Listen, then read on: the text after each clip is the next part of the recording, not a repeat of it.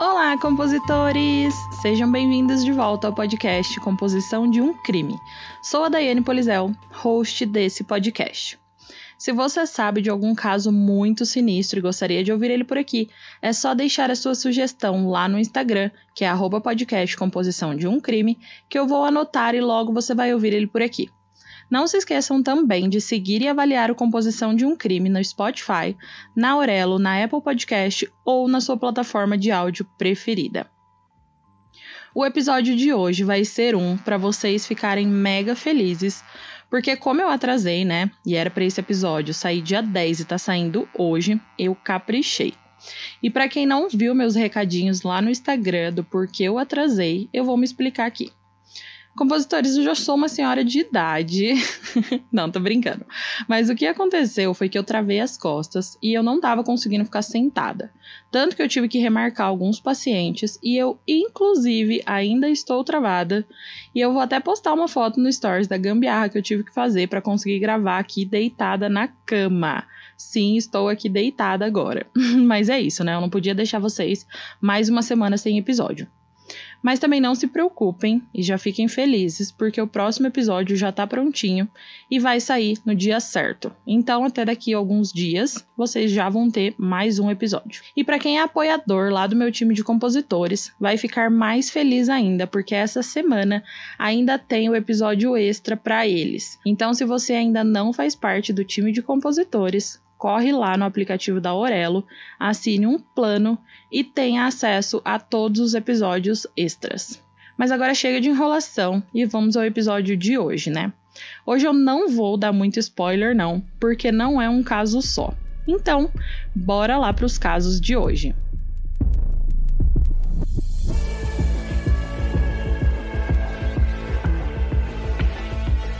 Se você está à procura de um podcast com uma pitada de humor e de morbidez, o Composição de um Crime é para você. Mas lembre-se que esse podcast é sobre crimes reais e algumas falas podem ser explícitas e não recomendadas a pessoas sensíveis e menores de 14 anos. Caso você não fique confortável com tais descrições, recomendo não ouvir.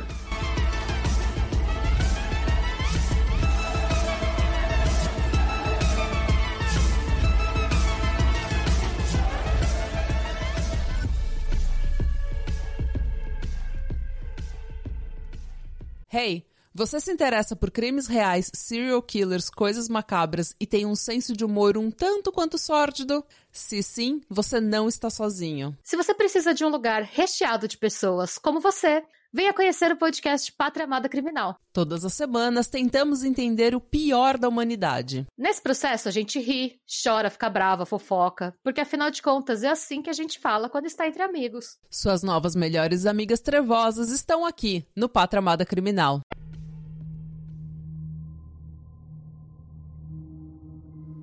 O primeiro caso que eu vou contar a vocês hoje é o de Rhonda Hanson e ele aconteceu em 1981. Rhonda morava com seus pais no condado de Burke, na cidade de Valdece, na Carolina do Norte, nos Estados Unidos. E vale ressaltar que a década de 80 foi uma década muito violenta para as mulheres dessa região porque pelo menos quatro jovens foram assassinadas entre 1981 e 1987, e seus casos permanecem sem solução. E eles são Rhonda Hanson, do condado de Burke, que eu irei contar agora a vocês a história, Angela Hamby, do condado de Wilkes, que desapareceu em 1982, Sherry Hart, do condado de Ashe, e Candy Robertson, do condado de Wilkes. Rhonda Annette Hinson nasceu 12 dias antes do Natal, em 1962. Era uma quinta-feira, dia 13 de dezembro.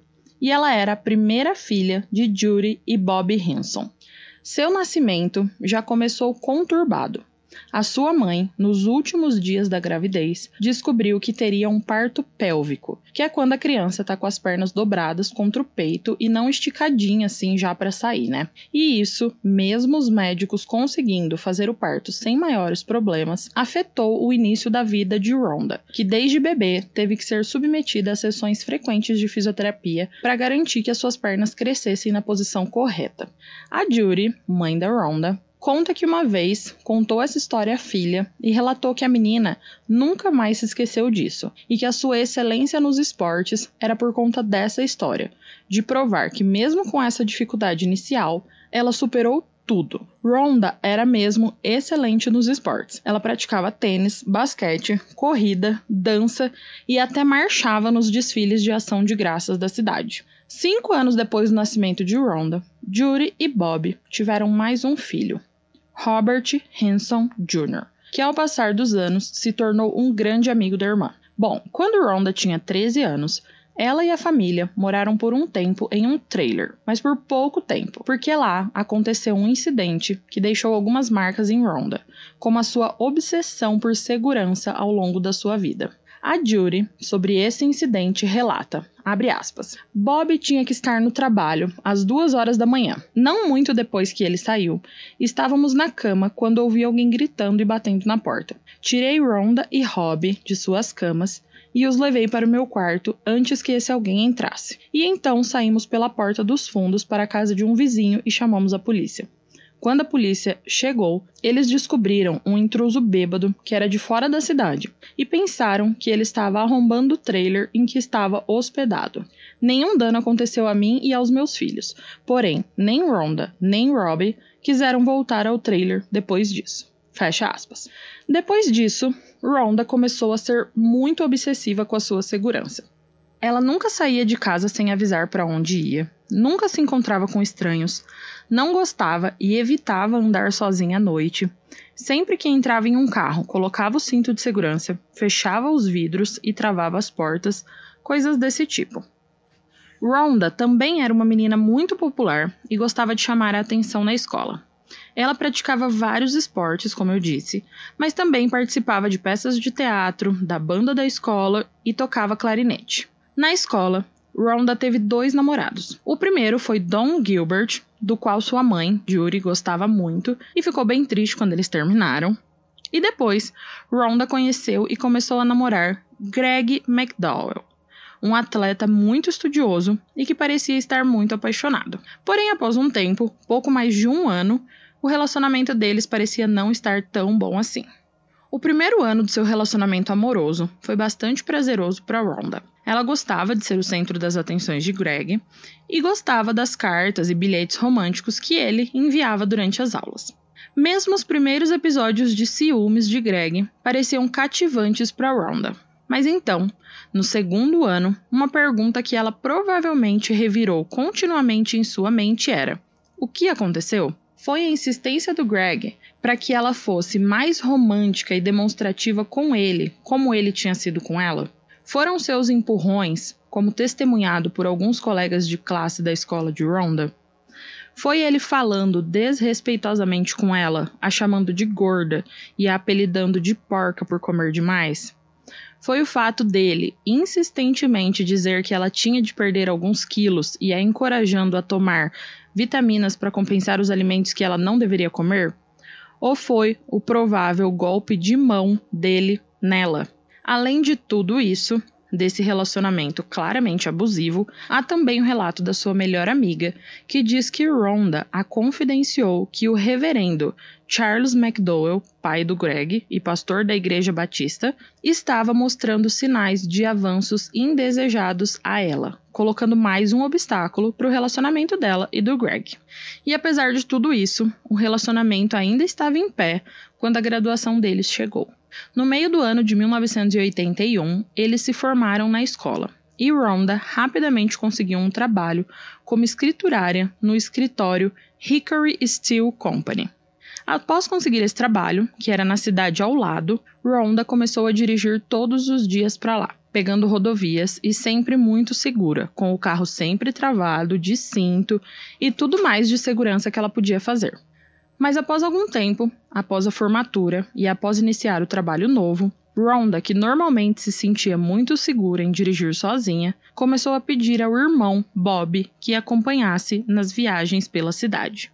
E durante uma dessas viagens, ela disse que tinha algo a dizer a ele e que era ruim. Quando ele pediu que ela explicasse mais, ela disse que pensaria no assunto. No entanto, ela nunca explicou a ele o que estava incomodando. Sua mãe Judy também se lembrou de uma conversa estranha que teve com ela. Rhonda perguntou a ela se alguma vez era normal ter um relacionamento com um homem casado. A Judy disse que nunca que isso era uma coisa boa, porque só iria acabar com as pessoas se machucando. Ela não sabia o porquê que Rhonda fazia essa pergunta, e ela não sabia se a Rhonda estava perguntando por si mesma ou por uma amiga. Nas semanas anteriores ao evento, que já já irei narrar a vocês, o pai Bob e a mãe Judy notaram que Rhonda estava sofrendo de insônia. Ela também começou a se levantar no meio da noite e tomar banho. Ela disse à mãe que se sentia suja. Esse costuma ser um comportamento muito comum de alguém que foi abusado sexualmente. Então, isso sugeriu à polícia que ela estava sob algum tipo de pressão. A polícia também descobriu evidências que sugeriam que Rhonda estava sendo perseguida por alguém na noite dos acontecimentos. Bom, o Natal estava chegando e essa era a data festiva que a Rhonda mais gostava. Até porque era próximo do aniversário dela, né? Mas no dia 22 de dezembro, três dias para o Natal, a Rhonda teria uma festa de final de ano no escritório que ela trabalhava. Essa era sua primeira festa do final do ano como uma mulher adulta, jovem, de 19 anos que tinha um emprego e ela estava muito animada para isso. Ela então foi para a festa com as suas duas amigas. Elas curtiram bastante a noite toda e lá pela meia-noite resolveram ir embora. Como a Rhonda dirigia bastante tempo, as amigas foram de carona com ela. Então, na saída, ela teria que primeiro deixar as amigas nas casas delas, né, para depois ir para sua casa. Chegando na casa de uma das amigas, a Rhonda desceu e foi até o telefone ligar para o seu namorado Greg, pois ela sabia que ele estaria esperando a sua ligação. E como sempre, quando ela ligou, ele estava zangado e com ciúmes. Essa amiga conseguiu ouvir um pouco da conversa entre os dois, dizendo que primeiro ela ouviu o Greg dizendo que estava envolvido com outra pessoa, e o mais importante foi ouvir o jovem de 19 anos avisando de sua partida iminente para a casa dos Hinsons. A Honda desligou o telefone bem perturbada, de acordo com essa amiga. Então, à meia-noite e 20 minutos, a Ronda entra no seu carro e começa a ir para sua casa, que ficava a mais ou menos 30 quilômetros da casa dessa amiga. São cerca de 18 a 20 minutos de carro da residência da amiga até o endereço dos Hinsons. E esse percurso só poderia ser feito através da rodovia interestadual 40, pegando duas saídas. Percurso que a Honda já estava acostumada e fazia sempre. A uma hora da madrugada, a Judy, mãe de Rhonda, disse que acordou de repente com uma sensação estranha e com uma premonição em mente. Ela acreditava que a Rhonda havia se ferido ou estava possivelmente morta num acidente de carro. O Bob também acordou ali na hora e decidiu ligar o seu scanner de polícia para ver se havia ocorrido algum acidente, porque ele era da polícia. Eles então ouviram que havia ocorrido um homicídio e a vítima era Rhonda. O carro de Rhonda foi encontrado em uma rodovia, parado no acostamento, a apenas 800 metros da sua casa. A porta do motorista estava aberta e a poucos metros de distância, Rhonda foi encontrada morta. Ela estava deitada de costas, com os braços deliberadamente colocados ao lado do corpo. Ela foi morta por uma única bala disparada por um rifle de alta potência. Essa bala tinha entrado pelo porta-malas do carro passado pelo assento do carro e acertado direto no coração dela. As investigações então começaram. Logo de início, o corpo de Rhonda foi levado para necrópsia e foi constatado que ela tinha morrido realmente por aquele tiro fatal. A polícia também descobriu evidências que sugeriam que Rhonda estava sendo perseguida por alguém na noite da sua morte. Entre meia-noite 15 e meia-noite e meia, uma testemunha passou sob a ponte da rodovia interestadual 40. Essa testemunha observou um Chevrolet GM azul com dois homens brancos dentro. Ele estava estacionado próximo à mesma rampa de saída que a Ronda usaria mais tarde para sair. E essa testemunha viu esse carro apenas 30 minutos antes da Ronda ser baleada e apenas 200 metros da onde o seu corpo foi encontrado. Mais tarde naquela noite, Outra testemunha viajando pela mesma estrada passou por um veículo azul semelhante com um único homem ao volante. Essa testemunha disse que esse homem estava possivelmente fugindo do local do crime, pois estava em alta velocidade. Enquanto a testemunha continuava descendo a estrada, viu Ronda tombada sobre o volante, com um homem não identificado parado na porta do motorista. A testemunha não foi capaz de ver esse homem de perto e, na hora, supôs que eles fossem um casal bêbado, então ele acabou seguindo em frente. Para se lembrar mais sobre esse avistamento, essa testemunha concordou em se submeter à hipnose. Ela descreveu o carro que saiu de cena como um Chevelle azul, um modelo dos anos 70. Ele descreveu o homem ao lado de Ronda como tendo entre 1,70 ou 1,80 de altura, com uma constituição corporal média e cabelo castanho escuro.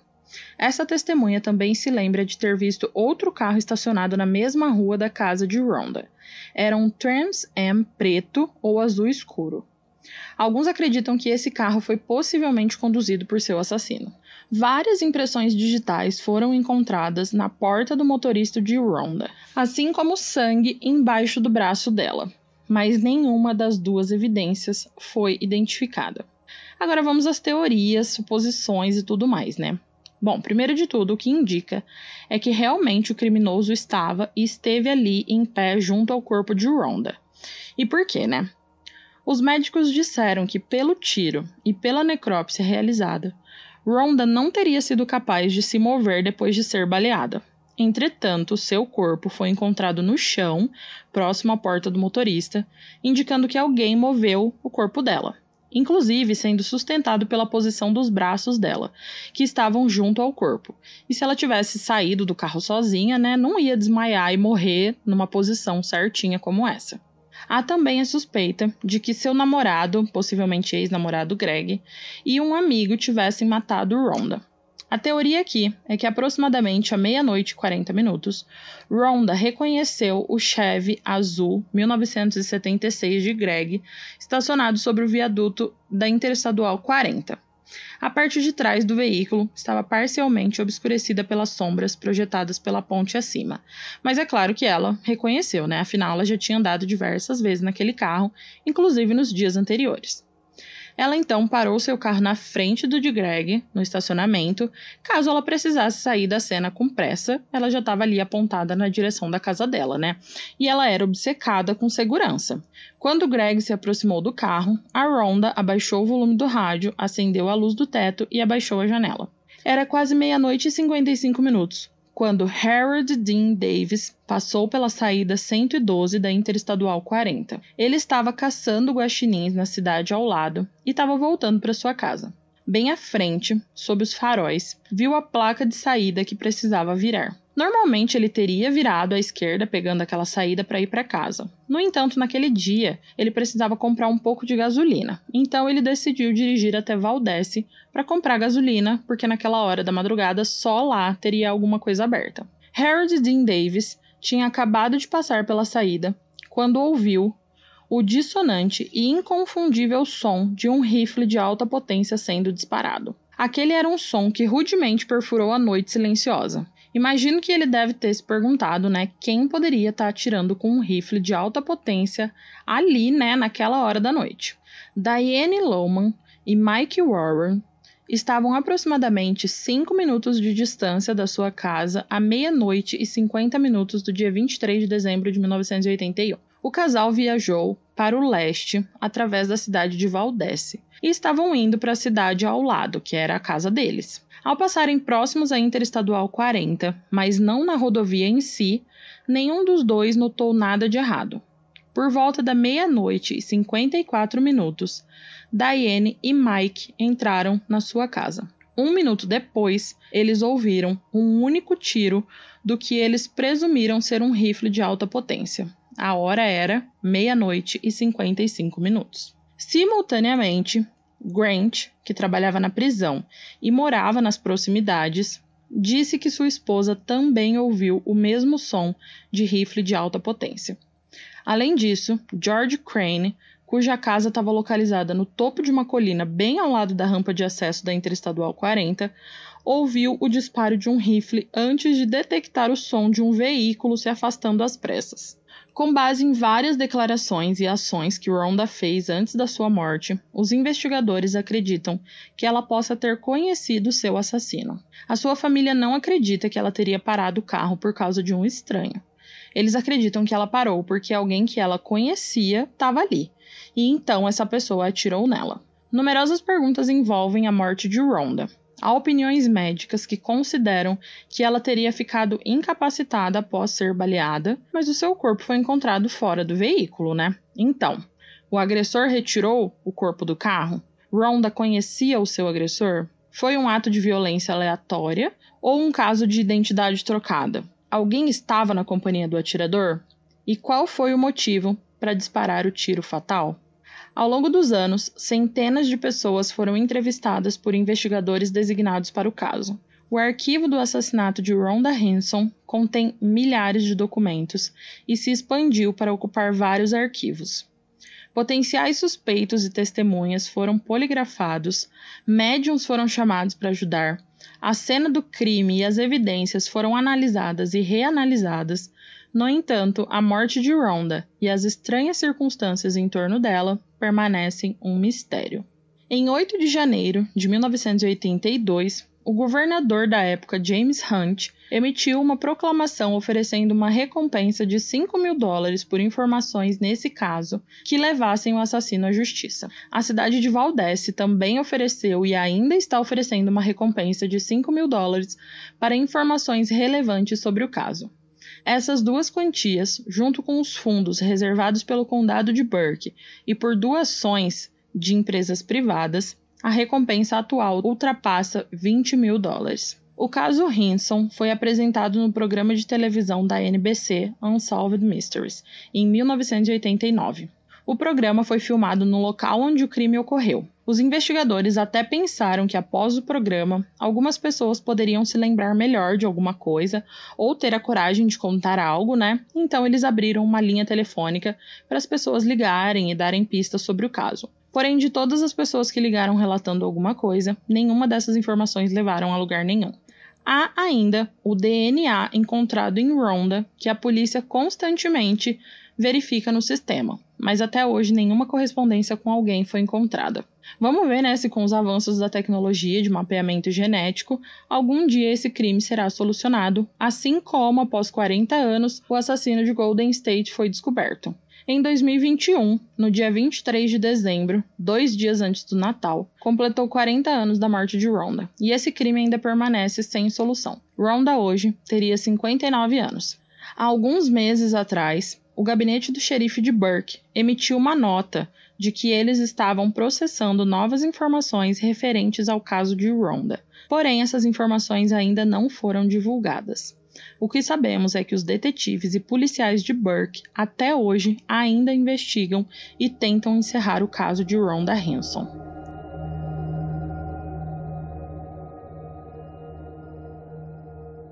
O próximo caso que eu vou contar aqui é do Brasil mesmo. E na verdade não é um caso só, tá, compositores? São três casos que aconteceram em 2020 e que refletem muito da nossa sociedade atual. E de uma certa forma está também ligado por uma temática ao caso anterior. Então, nessa parte, irei falar sobre alguns crimes e a realidade do Brasil frente a esses crimes. Bom, quase que simultaneamente, em três cidades diferentes, três mulheres, mães, foram assassinadas pelo companheiro ou ex-companheiro próximo do Natal de 2020. Essa ocasião, né, que deveria ser de confraternização, se torna mais um retrato do que os números brasileiros evidenciaram em 2020. Mas vamos aos casos em si, né? O primeiro caso é o da juíza Viviane Vieira do Amaral Arronese, que em 2020, na época do crime, tinha 45 anos. Bom, a Viviane se casou com Paulo José Arronese em 2009, quando ela já trabalhava como juíza do estado do Rio de Janeiro há quatro anos. Paulo José é engenheiro e o casamento deles sempre foi permeado por abusos, de início psicológicos e depois escalando para abusos físicos. A mãe de Viviane, em depoimento, disse que durante os 11 anos em que Viviane e Paulo foram casados, Ela viu a filha poucas vezes, se comunicando com ela e com as netas quase que exclusivamente por telefone, pois o Paulo as isolava. O casal tinha três filhas, uma de 10 anos e gêmeas de 7 anos. Como eu disse, o relacionamento dos dois era totalmente abusivo e o Paulo era agressivo com a Viviane.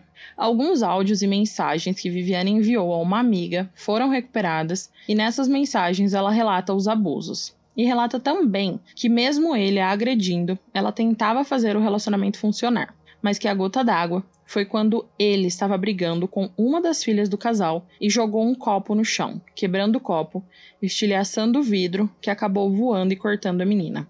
A Viviane aqui diz que entendeu que a violência estava afetando fisicamente as filhas, então ela decidiu se separar do Paulo. Em um desses áudios, a Viviane chegou a dizer, aspas, eu morro de medo dele. Sempre fiquei pianinho com medo das alterações dele, dos desvios de comportamento, das violências que ele fazia. Fecha aspas. Eles se separaram, porém o Paulo não aceitava o fim do relacionamento e ainda perseguia Viviane. Ela chegou a dizer nessas mensagens e áudios para a amiga que Paulo extorquia dinheiro dela e que ela dava porque ela tinha medo dele fazer algo caso ela recusasse. Porém, em setembro de 2020, algo muito mais grave aconteceu. O Paulo, ainda perseguindo a Viviane, tentando reatar o casamento e percebendo que a mulher não queria mais, a agrediu fisicamente. Viviane o denunciou e ele foi enquadrado na Lei Maria da Penha. Ela, como juíza, conseguiu uma medida protetiva rapidamente e, por ser funcionária pública, conseguiu também escolta 24 horas por dia para sua segurança. Entretanto, em novembro de 2020, passado dois meses da agressão, a Viviane cancelou a sua escolta e tirou a medida protetiva que tinha contra Paulo, porque ela achava que ele já não mais representava um perigo para ela. Então, de novembro até dezembro, a Viviane estava vivendo sua vida normalmente, achando que estava segura, até que o Natal de 2020 chegou. No dia 24 de dezembro de 2020, o combinado entre Viviane e Paulo é que Viviane levaria as filhas para a casa de Paulo, que é a casa onde eles moravam quando casados, pois após o fim do casamento foi a Viviane que saiu de casa com as meninas, voltando a morar com a sua mãe. Bom, lá era um condomínio fechado e por volta das 6 horas da tarde a Viviane chegou. Minutos antes da chegada dela, testemunhas do crime, que eram alguns vizinhos, disseram que viram Paulo na calçada da casa, andando de um lado para o outro, aparentando estar bastante nervoso e com uma mochila nas costas. Assim que a Viviane chegou e desceu do carro com as filhas, o Paulo abriu a mochila, tirou uma faca e iniciou golpes na ex-esposa com as suas três filhas presenciando tudo. As três meninas ficaram desesperadas, gritando, e tem um vídeo que mostra toda a cena que foi filmado por um vizinho. As cenas são extremamente fortes. Bom, quando um desses vizinhos percebe o que realmente estava acontecendo, ele vai correndo até Paulo, enquanto o outro vizinho vai correndo até uma base da guarda municipal que ficava ao lado do condomínio. Esse vizinho que vai até o Paulo relatou que inicialmente ficou com medo de chegar perto, né? Mas que o Paulo não apresentava nenhuma emoção e parecia estar tá calmo, dizendo que não iria fugir, que ia ficar ali esperando a polícia chegar. Quando os guardas da base se aproximaram, eles algemaram o Paulo e encontraram Viviane ainda viva e respirando. Porém, uma das facadas havia sido em sua jugular, então, em poucos minutos, antes mesmo da ambulância e da polícia chegar, ela já estava morta. Na mochila que Paulo carregava nas costas, além da faca usada para cometer esse crime, ainda foram encontradas mais duas facas. Já no IML, foi constatado que a Viviane foi esfaqueada e atingida 16 vezes, sendo que quatro dessas foram na região da cabeça, cinco na região do peito e barriga e sete na região das costas, após a Viviane já estar caída. Esses ferimentos direcionados ao rosto das vítimas de feminicídio são bem comuns entre esse tipo de crime são gestos simbólicos de desfiguração da vítima, de despersonalização por um criminoso que se sente rejeitado.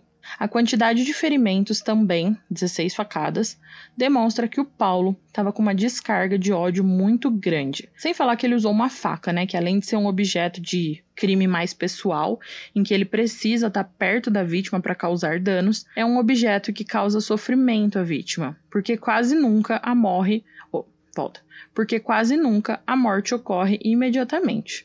Então o agressor queria ver a vítima sofrer.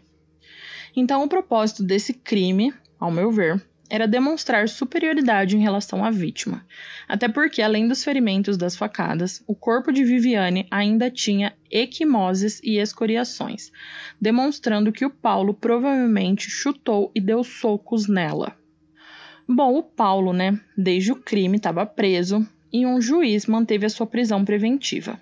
Esse juiz pontuou que, como o réu tem parentes na Itália, o risco de fuga seria muito grande. Além disso, ainda no entender desse juiz, o Paulo José poderia coagir testemunhas caso fosse concedida a sua liberdade. E no dia 21 de junho de 2001, né, o ano que passou, a Justiça do Rio de Janeiro decidiu que Paulo José vai a júri popular pela morte da ex-esposa, a juíza Viviane Vieira do Amaral Arronese.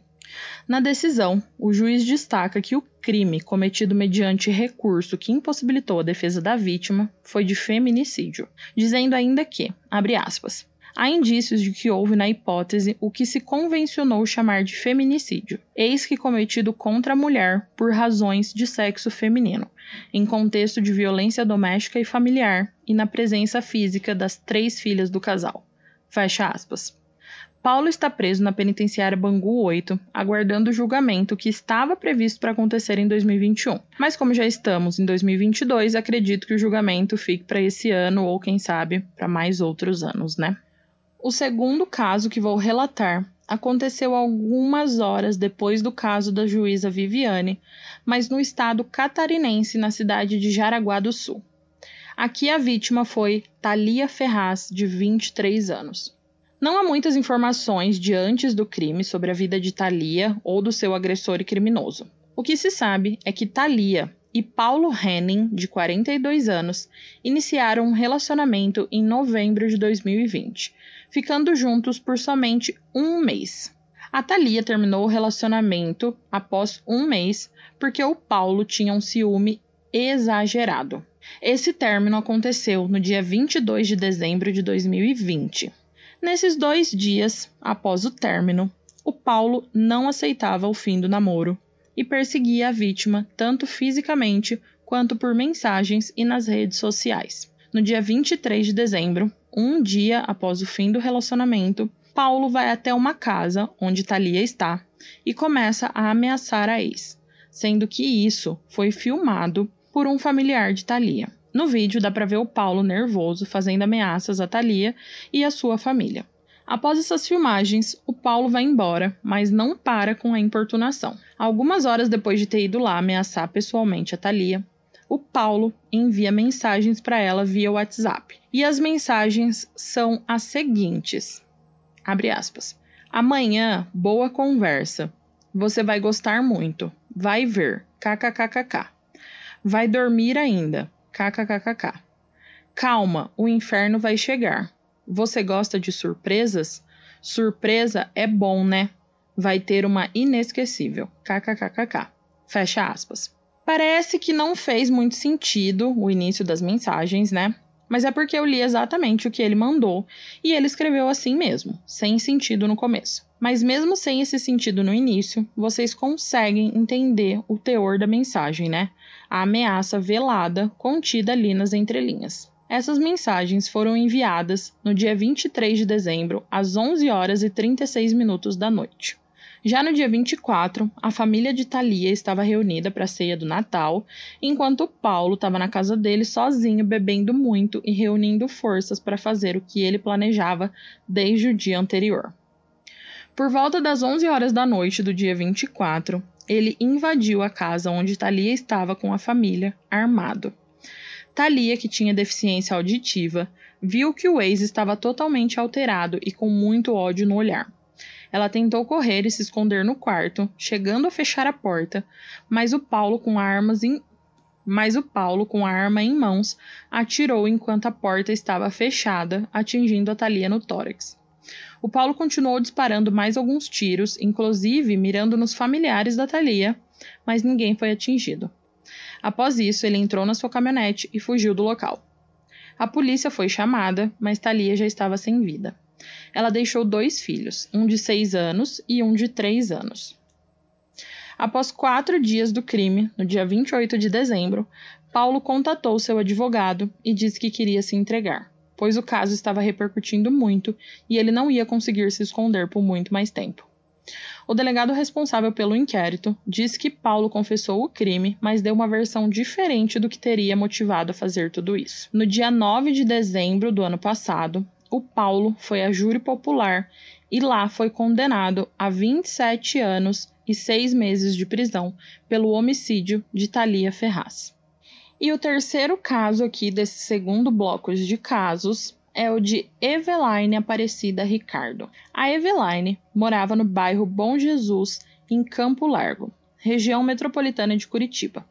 Ela tinha 29 anos e era mãe de dois filhos. Em setembro de 2020, ela conheceu Alexandre Nascimento e eles começaram a namorar. Alexandre, na frente da família dela, era um homem tranquilo, carinhoso, mas o que ninguém sabia era que a sós, Alexandre era muito abusivo com ela. Não se tem muita informação sobre a vida deles antes dos crimes, o que é comum em crimes de pouca repercussão, né? Mas enfim.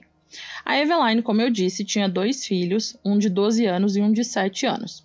Porém, um desses filhos, o de 7 anos, vinha lutando há algum tempo já contra um câncer. E infelizmente, no dia 10 de dezembro de 2020, ele faleceu. Vocês já podem imaginar a tristeza e a desolação dessa mãe, né? E da família inteira. Eveline e a família eram pessoas humildes e não tinham dinheiro para gastar a qualquer momento, né? Então eles se juntaram e fizeram o possível para dar um velório e um sepultamento para o menino. Isso aconteceu no dia 10 de dezembro, então o Natal da família ali, né, já estava meio arruinado. Mas mesmo assim, após 15 dias da morte do menino, a família resolveu agradecer, compreender e celebrar o que havia de feliz e as memórias que eles tinham do garoto. Até porque ele, eles eram uma família muito religiosa. Então, no dia 25 de dezembro, eles se juntaram para fazer um amigo secreto e uma ceia lembrando dos que se foram e se lembrando os amados que ainda estavam ali juntos. Além da família de Eveline, o namorado dela também foi participar, o Alexandre. E durante a confraternização e o amigo secreto, o Alexandre pegou o celular da Eveline e não queria devolver. Nessa hora, a família dela, que sempre viu Alexandre com bons olhos e nunca havia suspeitado dos abusos, achou aquele comportamento estranho, né? Passado algum tempo, ele foi em direção ao portão da casa e a Eveline foi junto para tentar pegar o seu celular de volta. E foi nesse momento que a família toda se estarreceu com o que aconteceu. Quando Eveline o seguiu para recuperar o telefone, aparentemente eles tiveram uma breve discussão, coisa de um minuto. E então, nesse um minuto, o Alexandre sacou uma arma e atirou na cabeça de Eveline. Após o tiro, a família começou a sair para ver o que estava acontecendo e o Alexandre fugiu do local. O irmão e o pai de Evelina socorreram, enquanto outra pessoa da família chamava a ambulância. E após alguns minutos ela foi levada à unidade de pronto atendimento, sendo logo em seguida encaminhada para o hospital. Lá no hospital, os médicos tentaram de tudo, mas a Eveline morreu algumas horas depois. O cunhado dela, em depoimento, disse: aspas, Foi uma surpresa. Ninguém sabia que ele estava armado. Ela nunca contou nada sobre ele ser agressivo. Sempre foi muito reservada. Se soubéssemos de algo, não íamos deixar ela ficar com ele. Ele foi aquele tipo de pessoa que pensamos que é uma coisa e é outra. Fecha aspas. Agora imaginem essa família, né? Eles perderam o filho de Eveline no dia 10 de dezembro e a Eveline no dia 25 de dezembro. Bom, a família, depois de já ter gasto todas as economias que eles tinham para fazer o velório do filho da Eveline, agora não tinham mais dinheiro para o velório dela, então eles fizeram uma vaquinha online para conseguir pelo menos o dinheiro do caixão. E o Alexandre, após o homicídio, ficou foragido por cinco dias, sendo preso na mesma cidade no dia 30 de dezembro e autuado por feminicídio. Ele está preso e aguardando julgamento. Bom, então agora que eu já falei sobre esses três casos dessa segunda parte, né? Casos muito tristes e muito recentes, né? Que foram no Natal retrasado. E também falei do primeiro caso, que envolvia também né, um namorado abusivo. Eu quero falar um pouquinho sobre as estatísticas sobre o feminicídio e sobre tudo isso no Brasil. O feminicídio é um crime de ódio baseado no gênero. É o homicídio onde a vítima é morta por ser mulher em contexto de violência doméstica e familiar ou em decorrência do menosprezo ou discriminação à condição de mulher, normalmente praticado por alguém do convívio da vítima, dentro de casa ou em locais onde ela costuma estar. No Brasil, o crime de feminicídio é especificado na Lei 13.104 de 2015, que altera o artigo 121 do Código Penal Brasileiro. Essa alteração prevê o feminicídio como circunstância qualificadora do crime de homicídio e inclui o feminicídio no rol dos crimes hediondos. A violência cometida contra a mulher é principalmente resultado da evolução histórica de hábitos culturais baseado em discursos patriarcais. A condição social da mulher sempre foi de submissão e subjugação familiar ao homem. E isso vem sendo construído ao longo das incontáveis mudanças de gerações. Muitas das formas da violência doméstica contra a mulher são consequências da incompreensão da atual condição feminina, portadora dos mesmos direitos conferidos aos homens e também da perpetuação dos comportamentos masculinos em querer ser superior à mulher. Tudo isso não são eventos isolados. Temos os exemplos aqui hoje: a juíza Viviane, que foi morta pelo ex-marido no Rio de Janeiro por motivos de inconformidade com o fim do relacionamento, ou Thalia Ferraz, que foi morta pelo mesmo motivo.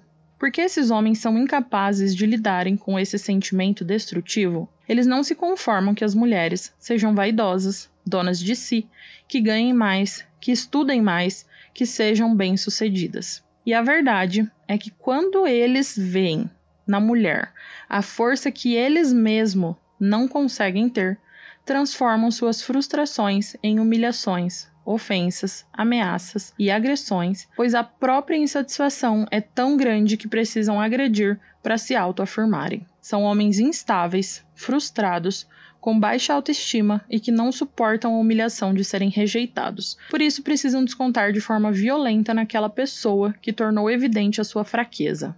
Há sinais de alerta para esse tipo de relação. Mas às vezes, na maioria das vezes, na verdade, essa relação se constrói tão fundamentada que a mulher acaba não vendo esses sinais. Então, para você, mulher, que está ouvindo esse episódio hoje, preste atenção nesses sinais. E se algum deles baterem com o relacionamento que você está vivendo, saiba e entenda que algo não está certo e você precisa de ajuda para sair desse relacionamento. O primeiro sinal é o monitoramento da vida da mulher. É o parceiro querer saber onde você vai, com quem vai, com quem fala, como você se veste e até monitora suas finanças e seus gastos. O segundo sinal é quando ele te proíbe de estudar, ou trabalhar, ou de fazer algo que você gosta e já fazia antes de o conhecer. Outro sinal é quando ele tira o controle do seu dinheiro, quando o parceiro te isola de sua própria família ou amigos, quando controla suas redes sociais ou te dá ordens do que pode ver ou de quem pode conversar. E os últimos sinais, que já são mais extremos, é quando tem ameaças de violência física contra você, caso você não se comporte de determinada forma, ou quando essa ameaça é voltada à sua família ou animais de estimação. Lembrem-se, Qualquer pessoa pode se tornar vítima desse tipo de controle coercitivo. Não há limite de idade, padrão social ou cultural. Basta ser mulher. Mulheres, fiquem atentas aos sinais e fujam o quanto antes, se não quiserem entrar para as estatísticas do feminicídio, pois no Brasil há uma média de 5 espancamentos a cada 2 minutos, um estupro a cada 11 minutos e um feminicídio a cada 90 minutos e uma média de 180 relatos de agressões por dia. Eu já disse isso algumas vezes em outros episódios no Composição, mas é sempre bom lembrar. Se você vive um relacionamento assim, ou se conhece alguém que viva essa realidade, denuncie. Basta discar o número 180. A ligação é gratuita e o serviço está disponível diariamente, 24 horas por dia, incluindo sábados, domingos e feriados. Compositores, o caso de hoje chegou ao fim. O que, que vocês acharam? Os casos de hoje, né? Não se esqueçam de ir lá no Instagram, na postagem desse episódio, contar para mim se vocês já conheciam esses casos ou não e o que acharam de cada um deles. E não se esqueçam também de seguir e avaliar o Composição no Spotify, na Aurelo, na Apple Podcast ou na sua plataforma de áudio preferida. Não custa nada, você vai levar ali 10 segundos e vai me ajudar bastante, tá bom? compositores. Até o próximo crime!